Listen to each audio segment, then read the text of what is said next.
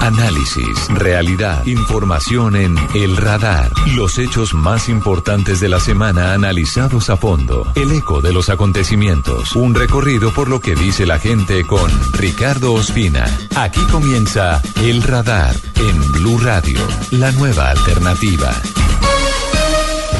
El vicepresidente venezolano Aristóbulo Isturiz afirmó que no habrá referendo revocatorio contra Nicolás Maduro y acusó a la oposición de realizar fraudes en la recolección de firmas para convocar esta consulta. Primero porque lo hicieron tarde, segundo porque lo hicieron mal, tercero porque le metieron fraude. Están engañando a su gente, están manipulando a su gente, son unos irresponsables frente a la gente que dirige. Racionamientos de agua y de energía que afectan a millones de venezolanos. En las encuestas en las cuales se le va preguntando a las personas cuántas veces al día comen, las personas que comen una o dos veces al día, para las últimas encuestas que se nos presentaron, ya era 39% de la población. La Asamblea Nacional de Venezuela rechazó el estado de excepción ordenado por el presidente Nicolás Maduro. Tiene que estar en una situación de desespero y de compromiso muy grande para haberse atrevido a hacer esto que lo expone no solamente nacional sino internacionalmente, de que el presidente de la República, con una norma de rango sublegal, se atreva a desaplicar la Constitución. El decreto de Maduro, una vez rechazado por la Asamblea Nacional, ningún venezolano tiene por qué acatar. Este decreto ya es nulo. Es un desastre lo que presentaron. Una vez más han pretendido hacerle fraude a la ley, burlar la voluntad. Yo dije, por cada firma falsificada, demanda garantizada. Y así va a ser. Los opositores al gobierno marcharon por las calles de Caracas y otras ciudades para exigir que se agilice el trámite del referendo revocatorio. Algunas de las marchas terminaron en disturbios la Fuerza Armada, los funcionarios de la policía, llegará la hora que van a tener que tomar una decisión. O están con Maduro o están con el pueblo venezolano. La basura y traidor, secretario general Luis Almagro de la OEA y el jefe del Comando Sur. Tuvieron tres horas reunidos. Sé lo que hablaron. Tiene una obsesión con Venezuela. Lilian Tintori, esposa del líder opositor Leopoldo López, fue noticia en Bogotá. Logró reunir a varias figuras políticas con profundas diferencias durante el lanzamiento del libro Preso pero Libre de Leopoldo López. Y todos los días me preguntan cuánto falta. Y yo le pregunto a los presidentes, a quien admiro, cuánto falta. Estamos asistiendo a una situación realmente de crisis. Creo que los hechos hablan por sí solos y exigen un pronunciamiento claro y firme por parte de la comunidad regional. Que por nuestra parte va a ser un intento serio, porque lo merece Venezuela. Y agradezco de una manera singular a UNASUR que haya asumido este reto, nada fácil, y su permanente colaboración y acompañamiento. Estamos en una reunión de asamblea, de una estructura disciplinada para ganar la guerra económica y derrotar el golpe de Estado. Vamos a estar entregando papelitos. ¡Carajo! Cuando se va la luz, se va el agua, no hay ventas aquí en el negocio y pues por ende los carros no se paran, se pone la estación de servicio sola, la inseguridad aumenta porque, o sea, se queda en el limbo. En el radar no olvidamos a Venezuela. Análisis de la crisis sociopolítica del vecino país con protagonistas y expertos. Bienvenidos, un saludo para los oyentes del radar de Blue Radio con las noticias más importantes de la semana analizadas desde todos los ángulos. Hoy sábado 21 de mayo los saludamos desde la ciudad de Caracas. Hoy terminamos un recorrido que comenzamos hace exactamente una semana. En esta misma ciudad y que nos llevó a las ciudades y a los municipios venezolanos para acompañar directamente y saber de primera mano cuáles son las necesidades que hoy tienen insatisfechas los habitantes de este país, cerca de 30 millones de personas. Hemos hecho un recorrido por Valencia, muy cerca de esa ciudad estuvimos en Guacara, que antes fue un polo de desarrollo industrial. Nos dirigimos posteriormente a la tierra de Hugo Chávez, a Barinas, a Los Llanos, muy cerca de la frontera con Colombia. Después fuimos a Barquisimeto, una ciudad que hasta hace algunos años era la despensa agrícola de este país. Regresamos eh, ya hacia Maracaibo, que queda ubicado en la zona occidental de Venezuela, muy cerca de la frontera con Colombia a la altura del La Guajira, y hemos regresado a la capital de Venezuela. Falta de alimentos, de medicamentos, largas filas, control de precios, delincuencia desbordada, contrabandistas y bachaqueros, cortes de energía eléctrica, racionamientos de luz, racionamientos de agua y muchos otros problemas que tienen además como telón de fondo una muy profunda crisis institucional que está marcada por eh, la petición que hacen los opositores para buscar una salida democrática a través de un referéndum revocatorio al presidente Nicolás Maduro. En este recorrido nos ha acompañado Santiago Martínez, que es eh, el corresponsal permanente de Blue Radio aquí en Venezuela, con quien hemos estado con la gente. Dramáticos momentos y testimonios los que hemos recogido hemos eh, visto de manera directa cuáles son las principales carencias que tiene el país. Santiago, bienvenido al radar de Blue Radio. ¿Y cuál ha sido su experiencia en este recorrido por su país? En principio uno pensaría que en medio de todo ustedes están ya algo acostumbrados a, a, todo lo que se vive, un poco, digamos que por lo menos no les parece tan, tan complejo, pero haciendo el recorrido por las zonas que tal vez no son la capital, ¿cómo lo han visto? Sin duda, Ricardo, es sorprendente, alarmante y triste ver la cantidad de personas en las filas para comprar alimentos. Tal como tú decías, estuvimos en Valencia, Guacara, personas muy humildes nos decían pues que pasaban hambre, que pasaban hambre y que preferían hacer colas o filas de 7, 8 horas para poder comprar un producto a un precio razonable y no pagar eh, 10, 15 o hasta 20 veces más, que es lo que hace los llamados o mal llamados bachaqueros que contrabandean cualquier producto, lamentablemente escasea y es buscado por los venezolanos como sea. Lo otro, definitivamente es el tema de los cortes de luz en la ciudad de Maracaibo, que fue nuestra última parada esta semana, pues supimos y eso no es tan conocido, tan público, tan manejado como es en Caracas el tema. Hasta nueve horas puede pasar un comercio, no puede pasar, no, está obligado un comercio a parar o a estar con su planta nueve horas sin electricidad y además eh, ciudades como la de Barquisimeto, donde también estuvimos, centros comerciales totalmente cerrados en horas de la tarde, un centro comercial que abre al mediodía, si a las 4 se va la luz, pues simplemente tiene que cerrar. Si a las 12 se fue, pues a las 4 es que va a abrir solamente 4 horas. Y así ciudades como Barinas que se cierran, se apagan a las 6 de la tarde porque ningún comercio está abierto, pues de verdad es lamentable eh, lo que sucede en, el interior de Venezuela, no, no pasa tanto en Caracas y por eso realmente, aunque soy venezolano y, y vivo en Caracas y vivo en este país, pues igual sorprende, alarma y entristece un poco lo que está ocurriendo fuera de Caracas. Bienvenidos a este recorrido por Venezuela para ustedes oyentes del radar en Blue Radio. Radiografía de Venezuela, lunes. Iniciamos el recorrido en Valencia, Estado Carabobo, una zona eminentemente industrial. Santiago Martínez estuvo acompañando a los trabajadores de Industrias Polar en una de las principales plantas del país que está paralizada por la falta de divisas que no permiten la compra de materia prima. Esto encontró con los trabajadores. Incertidumbre es la palabra que más se repite entre los más de 1.300 trabajadores de la planta San Joaquín de Empresas Polar en el estado Carabobo, a unas dos horas de Caracas. Acá ya comenzó la tercera semana de paralización ante la falta de cebada malteada, materia prima esencial para producir malta y cerveza. Los empleados solo cumplen horario a las puertas de la empresa, cobran solo el salario base sin beneficios. No le tienen miedo a las amenazas del presidente Maduro, pero se preguntan si una toma de la planta hará que funcione. José Camargo, 10 años en Polar.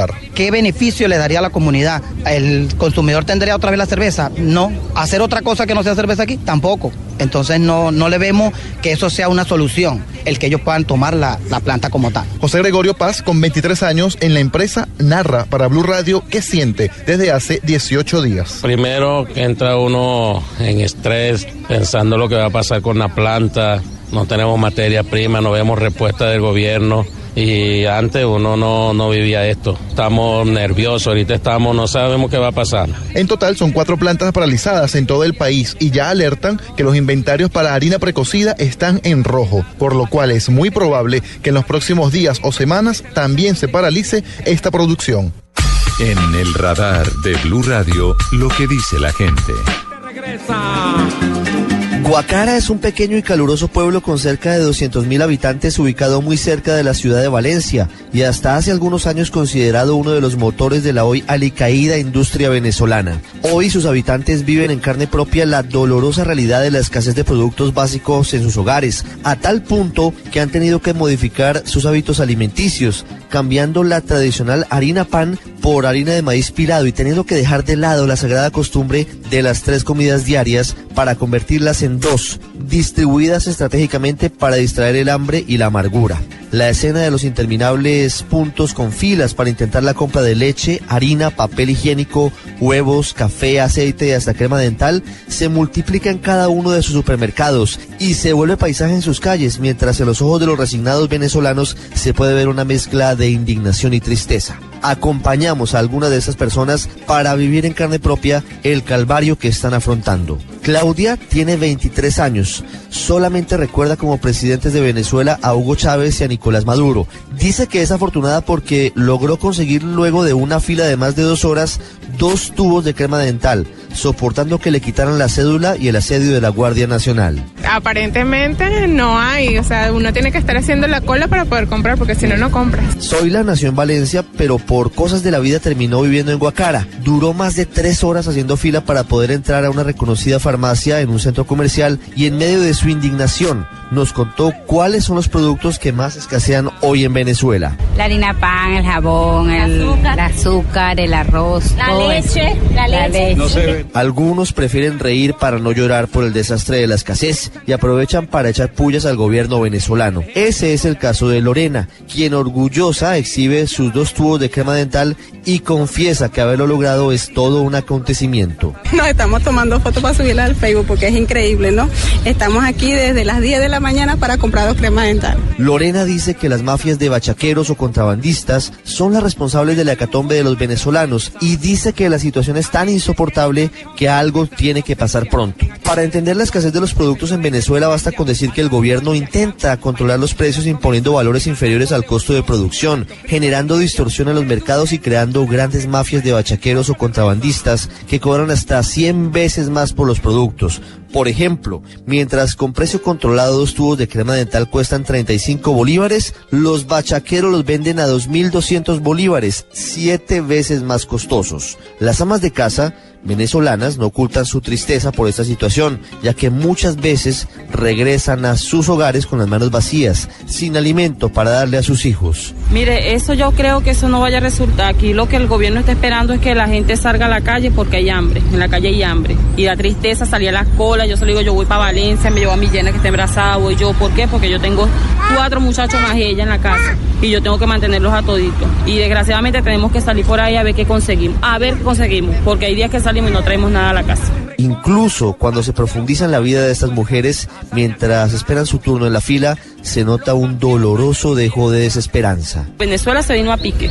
Este gobierno nos echó a perder la vida, nos echó a perder el futuro, nos echó a perder todo. Todo nos echó a perder. Aquí no tenemos, ya no tenemos un futuro, ya no tenemos nada, ni siquiera la educación, porque ahora con esa cuestión de que están quitando los, los estudios los viernes, ahora es menos. El fantasma del hambre no es mentira. Hoy es una triste realidad entre los venezolanos. Un poquito para cada quien porque no, no consigue, no se consigue nada.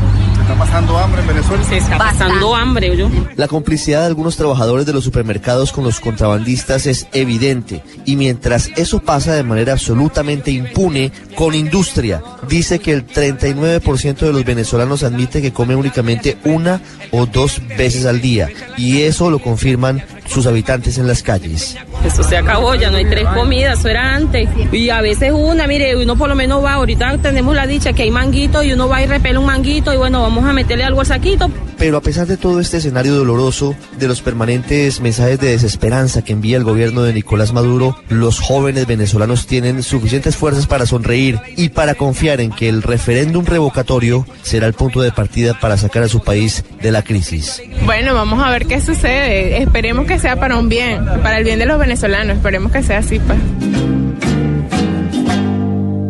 Radiografía de Venezuela, martes.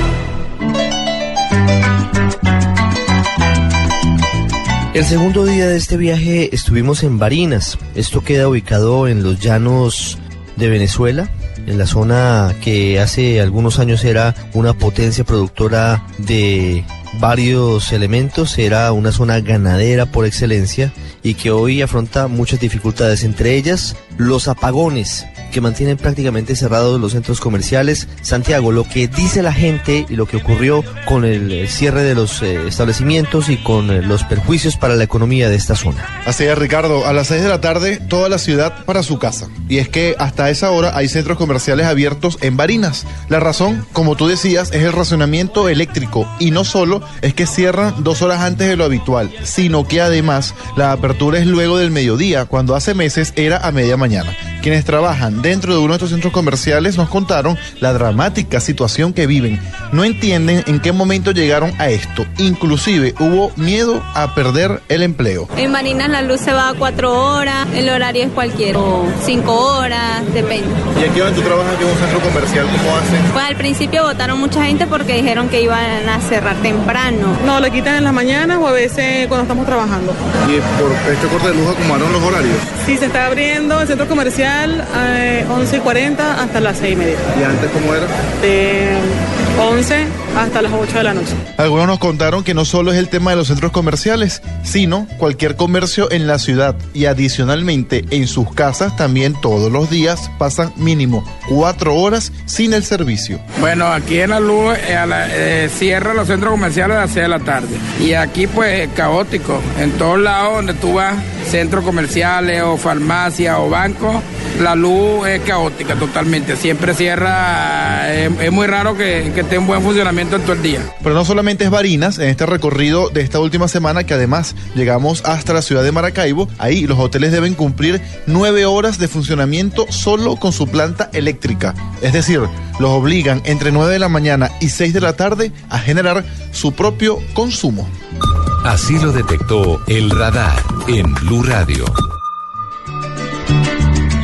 Estamos en Socopó. Esto es el corazón ganadero de Venezuela. Lo que hace algunos años manejaba el 85% de la carne que consumían los venezolanos hoy está reducido casi que a cenizas. Y estamos con eh, uno de los eh, ganaderos que están eh, sufriendo los rigores de la situación aquí en territorio venezolano, en Barinas, en el estado de Hugo Chávez. Don Baudín Guerrero, buenos días. ¿Cómo es hoy la situación de los ganaderos en Barinas y en general en el país ante la crisis que vive Venezuela? El estado Barinas es el estado número uno de producción de carne a nivel nacional. Nosotros abastecíamos hace 10 años, por decirte, abastecíamos el 85% del territorio nacional. ¿Hoy en día? Hoy en día no llegamos al 18%. La merma ha sido muy estrepitosa, hemos bajado considerablemente, nosotros también somos el estado que más movilizaba ganado porque comprábamos maute a lo que eran los estados Apure, los estados portuguesa, los llanos cojedeños también de San Carlos, pero hoy vemos que no hay rebaños, o sea, lo- lo- los grandes hatos que eran los que nos vendían, esos fueron expropiados y, no tenemos animales pequeños de reemplazo para el maute, para cebar. Pues. Aparte de eso, los estados que son limítrofes con la, con la frontera, tenemos el flagelo de que se nos van por las trochas, por los ríos. Sabemos que el bolívar frente al peso está muy disminuido y el ganadero colombiano se le hace fácil pues adquirir este tipo de, animales. Se va el ganado hacia Colombia por un tema de, ganancia económica, por un tema de que es más competitivo. Es preferible trabajar allá que trabajar aquí en Venezuela. Sí, por supuesto que el ganado se va. El, el ganadero que está en la línea fronteriza, allí operan todos estos grupos irregulares y el Estado venezolano dice que trancó la frontera, pero se trancaron fue los puentes, las trochas siguen abiertas. Eso es una realidad que lo conocemos todos lo, de ambos países, ambos vecinos. Pero eh, el ganadero de aquí podía competir libre y sanamente cuando existía la competencia sana. Hoy en día es una competencia desleal. Nosotros tenemos una moneda que no vale nada, pero aún así ese dólar subsidiado que ahora el Estado venezolano no existe, no nos llegan medicamentos. Nosotros no tenemos ahorita, en este momento, ni siquiera cómo desparasitar un animal, que es lo más básico. En el ciclo de biológicos nos llegan las vacunas tardes. Entonces tenemos un problema grave desde todo punto de vista, mira, eso técnico, el, el Instituto de Sanidad Animal ha, ha tenido muchos errores, demasiados, eh, pienso que son políticas de Estado muy erradas para el sector y en realidad pues el país lo que ha hecho es el, el sector ganadero y agricultor lo que ha hecho es lo que sabe hacer, producir. Pero estamos produciendo con una desventaja terrible, no sin, sin ningún tipo de, de- de apoyo. Esa demora en, en la llegada de las vacunas, esas dificultades en materia de, de prevención de enfermedades, ¿cómo afecta la calidad de, de la carne que se consume en Venezuela? Y cómo afecta también, obviamente, el bolsillo y la cantidad de, de ganado que tienen ustedes. Bueno, el venezolano está consumiendo lo que se está produciendo aquí. Con todos los riesgos. ¿Es de que- calidad? Con todos los riesgos que ello implica. Se está trabajando con calidad en el aspecto de que los animales, los rebaños que han habido son sanos, porque son rebaños que estaban en el país de muchos años. De hecho, nosotros somos el, creo que el único país que tiene ya 15 años con una campaña de erradicación de la fiebre aftosa y nunca se ha erradicado. Eso pienso que es un tema más de comercio que de otra cosa. Pero el ganadero viene haciendo sus ciclos de vacunación semestrales, pues, como se le piden. Ahora se nos presentan estos, estos temas problemas porque el Estado venezolano ha incumplido con laboratorios de afuera, no tiene divisas y es lo que nos está afectando. No nos están llegando las cosas.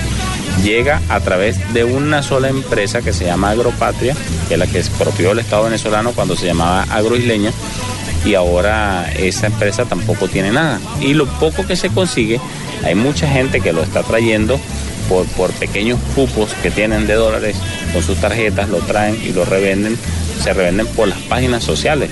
Tú ves gente en el Facebook, en el Instagram, vendiendo algunos productos veterinarios. El ganadero hace el esfuerzo, paga lo que le cueste por mantener su rebaño y lo está sosteniendo así. Pero tenemos una gran población que está trabajando sin ningún tipo de normativas sanitarias, de ninguna. Es la realidad aquí de los ganaderos, una situación muy complicada como lo han escuchado ustedes en Colombia, la que afronta este sector que era fundamental para la economía venezolana y afronta uno de sus momentos más complicados.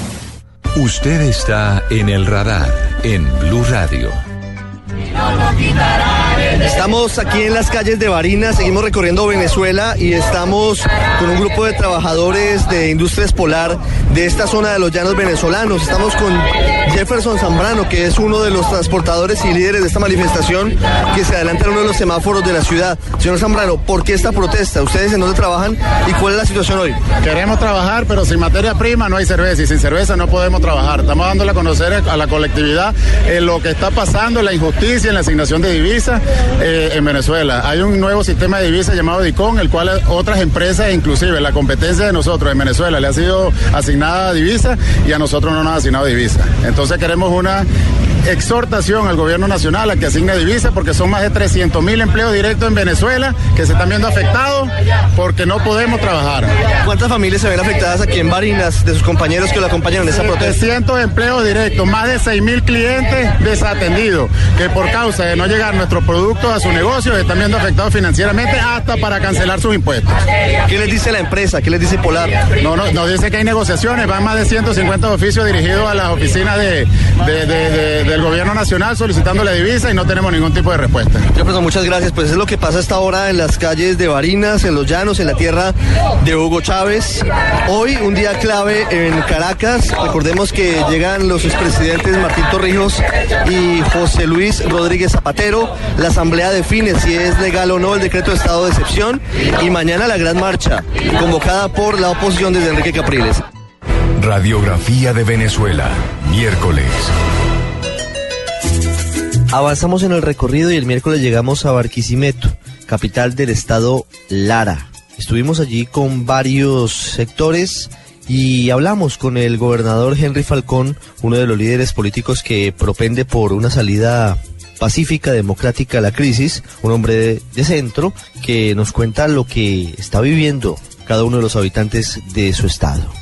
Entonces, si tú me tiras un aumento, un ajuste de salario mínimo, un anuncio es legítimo, pero clientelar y populista porque no se materializa en la práctica. Tú debes mandar los recursos a las regiones para evitar de que eso se convierta en un conflicto social como ya comienza a ser. Eso nos condujo a ir a Caracas a exigir, nosotros no fuimos a pedir dádivas ni a pedirle favores al gobierno, fuimos a exigirle al gobierno los recursos que le son propios de los trabajadores, aún a sabiendo que con esos recursos es imposible que el trabajador tenga acceso a la cesta básica. Con esos recursos, fíjate, aquí en Venezuela, ustedes allá en Colombia pensarán que nosotros aquí, bueno, tenemos una economía loca. En efecto es así. La economía venezolana aquí lo que es un gran bochinche. Aquí no hay ni socialismo ni capitalismo. Aquí lo que es un gran desorden con tendencia a la anarquía. Fíjate, por ejemplo, un trabajador salario mínimo, 15 mil bolívares, 11 mil bolívares. Con eso se compra un kilo de queso, dos cartones de huevo y de repente cinco paquetes de harina pan y un paquete de pasta para un mes. Un trabajador de 30 días, hermano, puede comprar comida para 5 días. Esa es la realidad de Venezuela.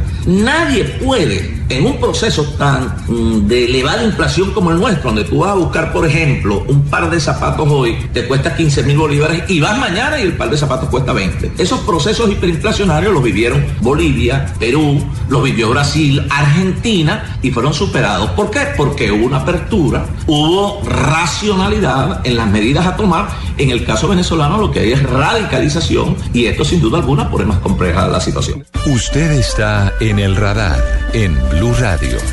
En pleno centro de Barquisimeto, Santiago Martínez encontró la historia dolorosa de centenares de mujeres, en su mayoría, con niños de brazos, teniendo que hacer filas de más de siete horas al día para poder conseguir dos o tres pañales para sus hijos. El entorno difícil, la Guardia Nacional, quitándoles las cédulas, llamándolos por su nombre y la tensión patente en las filas de la gente que espera una oportunidad para comprar esos productos. Santiago. Elena Sotillo es barquisimetana y junto a su pequeño de dos años hicieron una fila de cinco horas para comprar tres paquetes de pañales en el centro de la ciudad. Ella contó a Blue Radio que los días miércoles los dedica a recorrer comercios para adquirir lo que puede, pues ese día, por su terminal de cédula, puede acceder a los productos. Estuve desde las 5 de la mañana. ¿Y a qué hora saliste de la fila? Ahorita a las 10 y media. ¿Qué es lo que más cuesta conseguir acá en Barquisimeto? Todo, la harina, azúcar, pañal, jabón polvo, toalla, afeitadora. La señora Ana tiene un puesto de venta de jugo de naranja también en el centro de la ciudad. Ella amanece de un día para otro para comprar dos harinas. Jueves me toca quedarme de miércoles a jueves. ¿Usted amanece en una fila? Sí, señor. Y soy incapacitada. Me tocaría quedarme Además de la escasez, los barquisimetanos sufren todos los días cuatro horas de cortes de energía en medio de la grave crisis eléctrica que también afecta a Venezuela. Desde el estado Lara, en el occidente del país, Santiago Martínez, Blue Radio. Los hechos que le interesan a la gente en El Radar.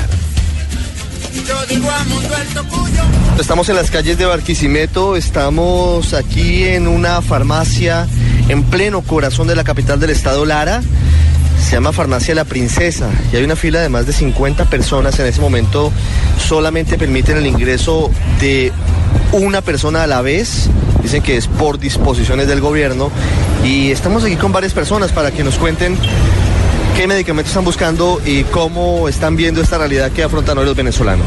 Yo ando buscando medicamentos para la atención, pero no los consigo en ninguna parte. Entonces tengo que hacer un via crucis para buscar en farmacia, en farmacia, para buscar el medicamento que necesito para mi papá, que es hipertenso. ¿Por qué no hay medicamentos?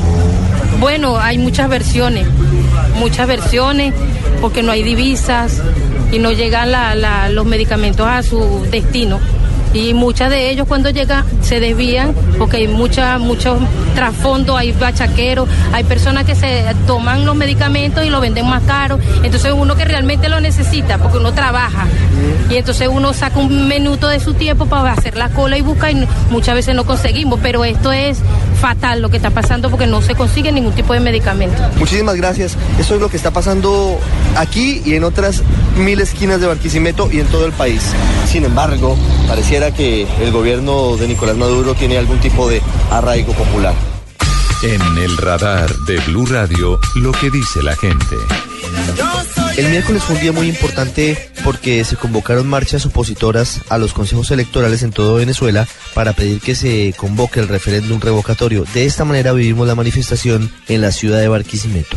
Una hora más aquí en Barquisimeto, en el estado Lara, en donde continuamos con este recorrido por Venezuela. Estamos cerca de la sede del Consejo Nacional Electoral, en donde a esta hora termina una manifestación de los opositores que le piden justamente al Poder Electoral que se convoque al referéndum revocatorio del gobierno de Nicolás Maduro en medio de una muy profunda crisis social. Estamos con algunos de los manifestantes que hasta ahora no pueden pasar al Consejo Electoral por cuenta de la presencia de decenas de integrantes de la Guardia Nacional. Muy buenas tardes, bienvenida a Blue Radio de Colombia. ¿Cuál es su nombre y por qué ha estado en esta manifestación? Yanina Garcén, de Tamaca. Mira, yo soy una de los muertos que dice Jorge Rodríguez que firmaron, pero les voy a aclarar.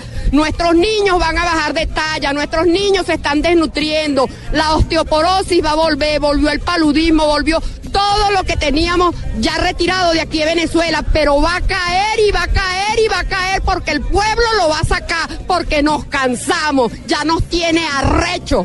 Hoy nos encontramos nuevamente aquí en Barquisimeto pidiéndole a, este, a esta dictadura, a este gobierno, que por un, por un momento piense en todos los venezolanos que se han muerto por falta de medicina y de comida. No queremos más dictadura en Venezuela. Libertad ya para Venezuela. Muchas gracias. Aquí al frente de la Guardia Nacional que está ubicada en este sitio, son más de 50 guardias, hay algunos jóvenes que están eh, con algunos carteles que dicen, entre otras cosas, Guardia Nacional Bolivariana, no permitas que jueguen con tu dignidad, y otro que dice, Guardia Nacional Bolivariana, el mejor regalo para tu familia es vivir en libertad. La libertad que hoy muchos no viven en Venezuela. Radiografía de Venezuela, jueves. El jueves estuvimos en Maracaibo, capital del estado Zulia, la segunda ciudad más grande de Venezuela, que afronta muy serios problemas por los cortes de energía, el racionamiento por cuenta de la sequía y la falta de mantenimiento a la red y la sequía que presenta el Guri, que es eh, la represa más grande de este país. Comenzamos desde la frontera con Colombia, en el estado Zulia, con esta crónica que preparó Santiago Martínez. Un ambiente desolador de mucha necesidad y corrupción. Es lo que se vive muy cerca de la frontera entre Venezuela y Colombia por el estado Zulia. Quienes hacen vida en esta zona cerca de Paraguachón claman una reapertura. Se quejan de no tener productos que comprar mientras que los comerciantes deben pagar a precios exorbitantes para poder vender en sus locales. Mayormente en este recorrido hay harina, arroz, jabón y café colombianos, ya que los venezolanos escasean de forma alarmante. La señora Ana González tiene un local en el mercado de los Filúos, a escasos kilómetros de la línea fronteriza, esto aún en Paraguachón del lado venezolano. Casi de manera desesperada pide a Nicolás Maduro y a Juan Manuel Santos reabrir los pasos. Nosotros necesitamos mucho de vecina Colombia. Nosotros estábamos pasando hambre y el azúcar, el arroz no se consigue.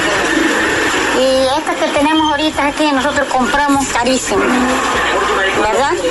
Nosotros queremos que abren la frontera, necesitamos la frontera.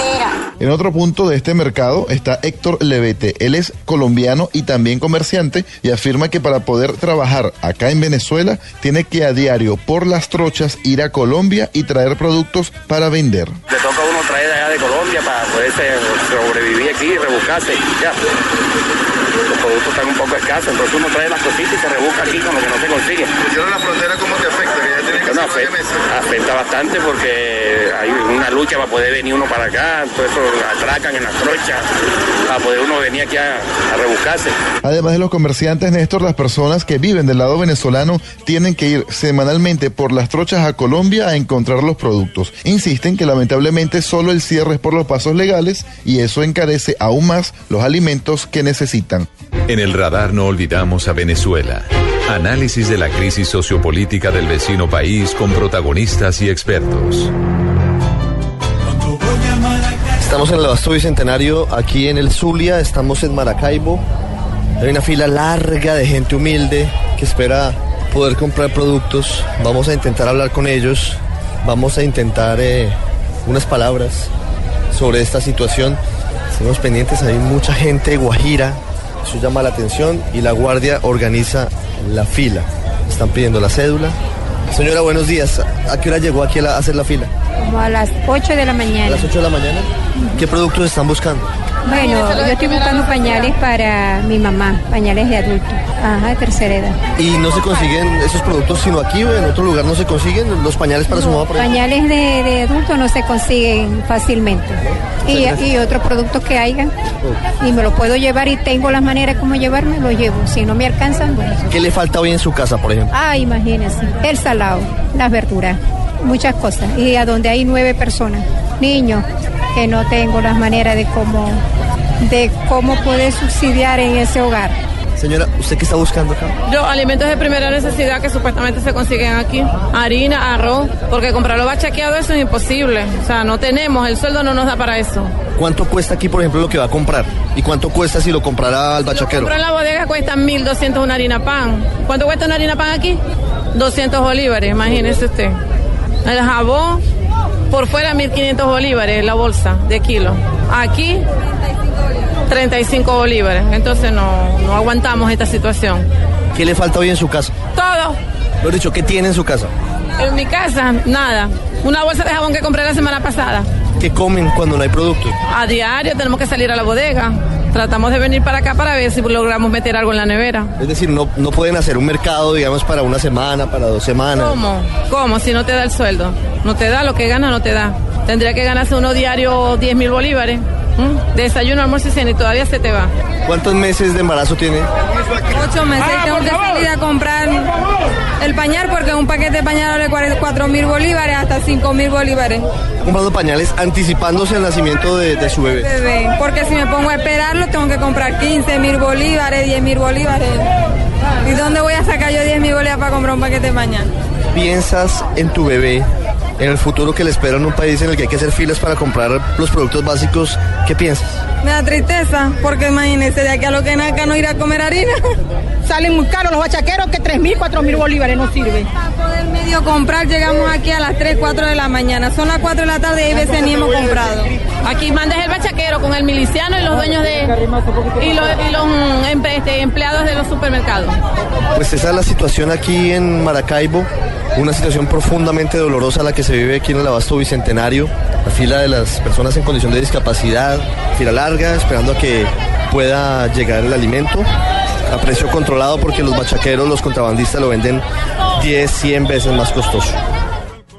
Los hechos que le interesan a la gente en El Radar. Don Simón, así vamos a llamarlo porque prefiere no dar su nombre para que a su hijo, empleado oficial, no le quiten su trabajo. Todos los días tiene que caminar muchas cuadras en la calurosa Maracaibo para conseguir productos de primera necesidad. Esta la dolorosa historia que le contó a Blue Radio. Estamos en la avenida 5 de julio en eh, la ciudad de Maracaibo. Tenemos una temperatura de 36 grados centígrados. Estamos en la época de mayor calor en esta zona del norte de Venezuela, en- muy cerca de la frontera con Colombia. Y por eso es aún más difícil la situación que se vive por cuenta del racionamiento de energía. Estamos en eh, una farmacia y estamos con algunas personas que se encuentran aquí desde hace varias horas. Don Simón, lo vamos a llamar así, eh, prefiere preservar su identidad. Está con nosotros. Don Simón, bienvenido a, Blue Radio de Colombia. Eh, ¿Usted qué recorrido ha hecho hoy? ¿Qué ha buscado y qué no ha encontrado de productos básicos? Bueno, he hecho un recorrido de las 8 de la mañana eh, haciendo cola para buscar los productos de primera necesidad.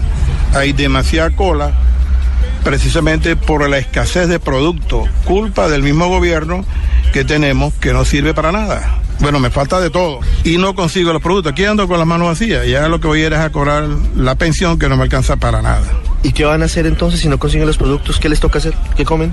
Bueno, comemos lo que lo que se consigue, queso que todavía se consigue a unos precios demasiado ele- elevados, pero queso el, y huevo, aunque el huevo pusieron el cartón de huevo a tres mil bolívares, demasiado dinero para un para el, el sueldo mínimo o para la pensión que es el sueldo mínimo también, eso es un 3 mil bolívares demasiado. Y aumentaron el, todos los productos de primera necesidad, aumentaron. Los granos, bien sea la carota negra, la carota blanca, el medio kilo pasó de 760 bolívares a 1760. La lenteja subió a dos mil y pico, el medio kilo. Esto es algo que ya es inalcanzable para el pueblo. Don Simón es jubilado, don Simón está con su esposa haciendo filas, recorriendo las calurosas calles de Maracaibo. Don Simón, yo quiero hacerle una pregunta final eh, en este contacto que hacemos para que Colombia pues vea la magnitud de la crisis que vive Venezuela.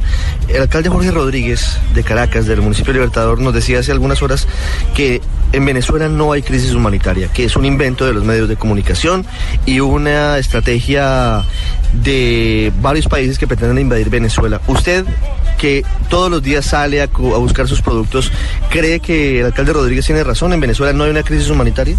Aquí hay crisis humanitaria y crisis social, hay crisis de seguridad, hay crisis de todo, económica. Hay mucha gente que en las colas para comprar los productos de la eh, se han muerto, han muerto personas ya y, en- se caen a tiro, le, dan- le han dado cuchillada. Ahorita en el banco, un banco cercano para acá, un banco de los privados, un señor ya de la tercera así como yo, de más de 60 años, saliendo con la pensión se la acaban de quitar. ¿Cómo va a decir ese señor? El señor ese, bueno, si se le puede decir señor Jorge Rodríguez, decir esas cosas. Ellos porque le llevan todos los productos hasta su casa, pero uno no, uno tiene que salirlos a buscar. Muchas gracias, pues, eh, oyentes. Esa es la situación que se repite en cada rincón de Venezuela. En Maracaibo es más difícil la situación por la alta temperatura y también porque de alguna forma creen que están cobrando que Maracaibo haya sido bastión siempre antichavista. La mayoría, eh, en la gran cantidad de elecciones, ha sido opositora. De hecho, aquí salió Manuel Rosales y otros eh, líderes de la oposición, aunque ahora el gobernador es Francisco Arias Cárdenas, que fue uno de los golpistas con Hugo Chávez en 1992. Seguimos recorriendo las calles de Venezuela con Blue Radio.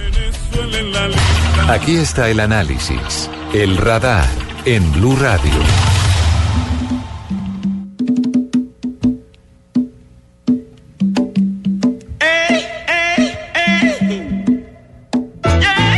Aquí en Maracaibo saludamos a su alcaldesa que nos atiende aquí en el radar, la señora Evelyn Trejo de Rosales.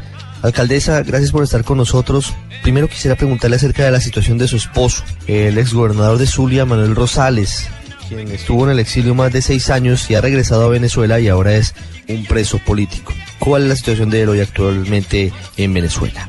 Mira, Manuel llegó el 15 de octubre, tiene siete meses presos. Manuel fue a una audiencia, después de tres meses, largo, pasar tres meses preso, lo llevaron a la audiencia y tenemos dos meses esperando para que comience el debido proceso. Fíjate, en un país normal, en un país democrático, donde una persona se pone a derecho voluntariamente, no lo fueron a buscar, Manuel cuando se fue, y te lo voy a decir rápidamente la cronología de Manuel Rosales, el magistrado que acusó a Manuel Rosales reconoció y confesó que el caso de Manuel Rosales era un caso de Miraflores. Luego la Interpol determinó que el caso de Manuel era un, era un caso, Manuel era un preso político, Manuel era un perseguido político del gobierno y lo determinó la Interpol. Nada más y nada menos que la comisión de cinco jueces de diferentes países del mundo. Nada que ver con la política. Y por último, el único testigo, José Luis Pirela, un diputado oficialista reconoció y acusó a Eladio Ponte de haberlo manipulado para ser testigo de Manuel con pruebas falsas. Después de tener una cronología de la verdad de Manuel, Manuel decidió, después de dos años, de, siete años de estar en el exilio, seis años y unos meses, decidió venir a ponerse a derecho a este país. Se entregó y tiene siete meses preso, pero su juicio está allí porque es un juicio político. No hay razón para tener a Manuel privado de libertad. Sin embargo, yo creí que la justicia venezolana pudiera reivindicarse, no solo con Manuel, sino con Leopoldo, con Antonio, con Daniel, con los estudiantes presos, pero hemos visto que ellos no quieren entender y que creen que apoderarse de la institucionalidad, tener a los poderes doblegados y autónomos, van a cambiar eh, este, esta molestia y esta desesperanza que tiene el país. Mira, todos los poderes están secuestrados por el Poder Ejecutivo. Nosotros esta semana hecho un recorrido por varias partes de Venezuela. Hemos ido a la ciudad de Valencia, pasamos por Barinas, pasamos por Barquisimeto y ahora estamos acá en Maracaibo. Toda esta semana haciendo un poco los problemas de las personas en las regiones, un poco salirnos un poco de, del tema Caracas. Las personas están muy molestas en las colas, están eh, el tema luz sobre todo es impresionante, horas, cuatro, cinco, seis, nueve horas el comercio sin luz. Las personas pasan horas en una cola, uno puede sentir o palpar que hay que pareciera que está a puntico de un estallido social. Le pregunto algo, ¿qué puede pasar en este país si ocurre un estallido social y si usted cree que el gobierno en el fondo está buscando que ocurra ese estallido social? Yo quiero responderte con toda responsabilidad y, con mucha madurez. Yo no juego a eso, yo no quiero eso, yo no quiero eso para mi país y como gobernante y como alcaldesa de esta ciudad he querido mantener el orden y, hacer un llamado a la calma, pero hay mucha rabia hay mucho descontento. Es un abuso que a los zulianos nos castiguen por la ineptitud de un gobierno que no supo invertir en una de las empresas más importantes de este país, como es la empresa eléctrica. Si este gobierno hubiese invertido le hubiese dado mantenimiento a todo lo que es eh, las termoeléctricas, la hidroeléctrica, a todo el cableado, a todos los transformadores que aquí en esta ciudad, voy a hablarte de Maracaibo como alcaldesa de la ciudad, lo que sucedió hace días cuando hubo un estallido social en esta tierra, en esta ciudad que es tranquila, que es pacífica, pero que tiene un límite. Mira, después de pasar 20 y hasta 30 horas sin luz. Aquí cayó una llovinita después de dos años que no llovía. Los transformadores por falta de mantenimiento explotaron. Esto parecía un 31 de diciembre, parecía un cañonazo. Pero no era de alegría, era de rabia, de molestia, como los transformadores incendiados encendían la ciudad que estaba oscura, porque la ciudad estaba oscura, por un cronograma inhumano y lo que no hiciste en cuatro años no lo puedes hacer en dos meses ni en tres meses.